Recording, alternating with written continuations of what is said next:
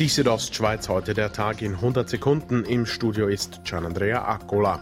Der Schweizer Sport wird mit zusätzlichen 500 Millionen Franken vom Bund unterstützt. Mehr als die Hälfte davon fließt ins Eishockey und in den Fußball. Nur gerade 150 Millionen Franken fließen in alle anderen Sportarten. Dazu sagt Sportökonom Jon Andrea Schocher. Grundsätzlich ist es ein vernünftiger Entscheid. Dort, wo es äh, systemrelevante Sportarten äh, gibt, dort hat man relativ viel Geld zur Verfügung gestellt. Von diesen Geldbeträgen profitieren auch die Bündnervereine, allen voran der Hockeyclub Davos. Dazu sagt HCD-Präsident Gaudenz Domenik. Ja, also wenn wir das nächste Jahr nicht können, äh, mit, eben mit äh, vollen Zuschauermengen spielen dann sind wir auch darauf angewiesen. Ja. Allerdings müssen die Profiklubs gewisse Maßnahmen einhalten. So zum Beispiel werden die Profisaläre im Schnitt um 20 Prozent gekürzt.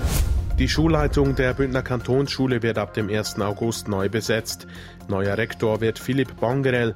Zudem wurden Werner Karicet als Konrektor und Urs Spierig als weiteres Mitglied der Schulleitung gewählt. Der bisherige Rektor John Lechmann wird Leiter des Amts für höhere Bildung. Ein Höhepunkt der Bündner Kulturszene muss Corona-bedingt aufgeschoben werden. Die Regierung hat die im Juni geplante Feier für den Bündner Kulturpreis 2020 neu auf Mitte November angesetzt. Die Auszeichnung geht in diesem Jahr an den Fotografen Guido Baselgia. Der Bündner Kulturpreis ist mit 30.000 Franken dotiert. Die Südostschweiz heute der Tag in 100 Sekunden, auch als Podcast erhältlich.